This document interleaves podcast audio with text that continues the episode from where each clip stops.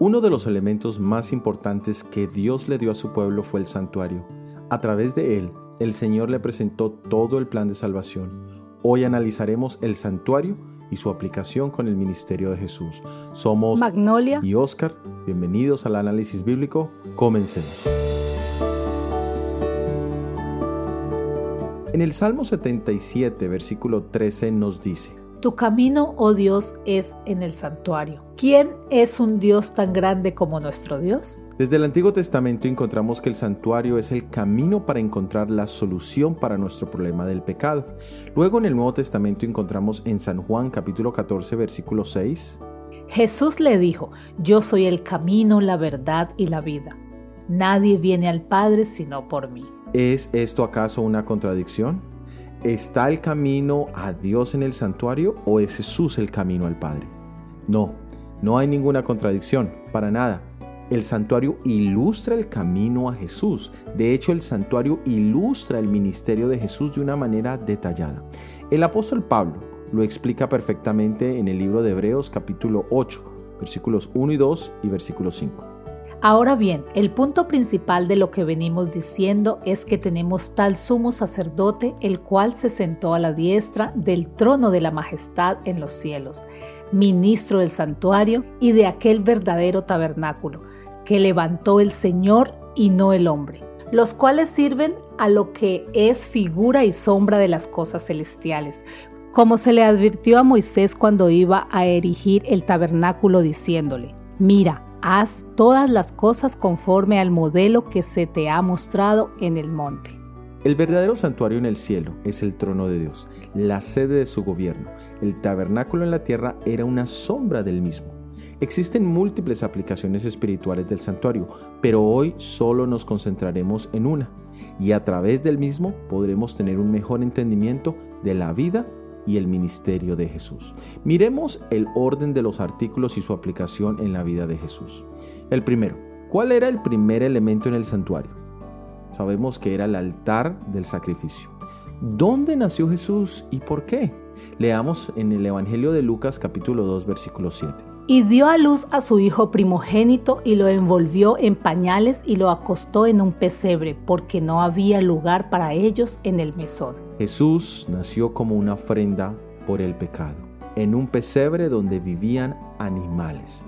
Juan lo identificó como el Cordero de Dios. Esto nos ayuda a entender que su misión en este mundo era el ser sacrificado por nuestra salvación. Ahora, ¿qué se encontraba después del altar de sacrificio?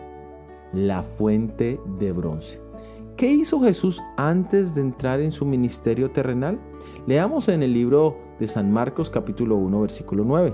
Aconteció en aquellos días que Jesús vino de Nazaret, de Galilea, y fue bautizado por Juan en el Jordán.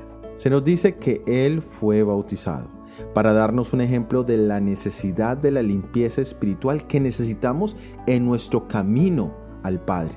Él se identificaba como el agua de vida que nos limpia y a la vez también nos refresca internamente. Ahora miremos en el lugar santo. ¿Cuántos elementos hay en el lugar santo? Y también cuántas tentaciones tuvo que enfrentar Jesús después de su bautismo. En el lugar santo encontramos tres elementos principales. La mesa de los panes de la proposición, el altar del incienso y el candelabro.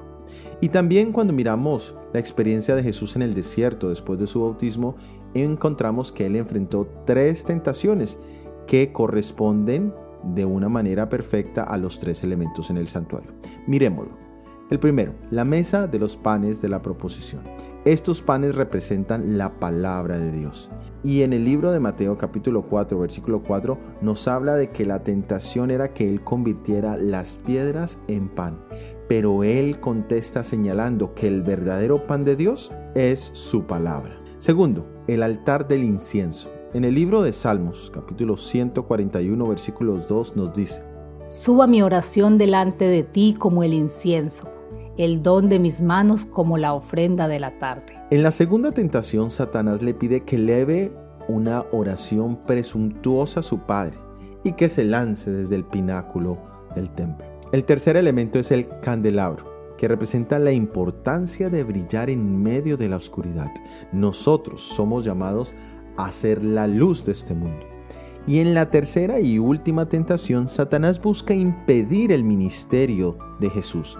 Le ofrece regalarle o darle todo el mundo sin tener que vivir una vida de ejemplo o sin necesidad de ser luz en este mundo. Ahora, ¿qué encontramos en el lugar santísimo? Allí sabemos que está el arca del pacto. Allí se manifestaba la presencia de Dios y estaban los diez mandamientos que son un símbolo del fundamento de su gobierno. Jesús fue la manifestación perfecta de la presencia de Dios en este mundo y con una vida de obediencia perfecta a los principios de Dios.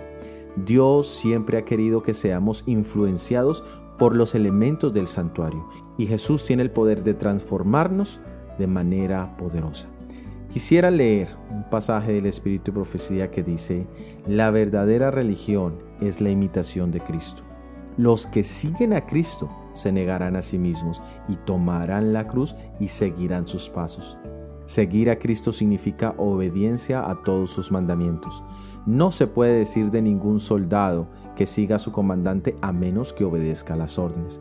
Cristo es el modelo copiar a Jesús, lleno de amor, ternura y compasión, requerirá que nos acerquemos a Él todos los días. Que Dios nos ayude a estar cada día más cerca de Jesús, entendiendo que Él ha venido a morar con nosotros. Gracias por haber escuchado nuestro episodio del análisis bíblico para esta semana. La próxima semana analizaremos el ministerio sacerdotal. Recuerda suscribirte a los devocionales diarios Daniel en 365 días y si este material fue bendición, por favor, ayúdanos a hacerle más visible, dejándonos sus comentarios, dándonos un me gusta o compartiéndolo en tus redes sociales. Suscríbete al canal y activa la campana para recibir nuevos videos y todo ha sido producido por el ministerio 147. Que Dios te bendiga. Amén.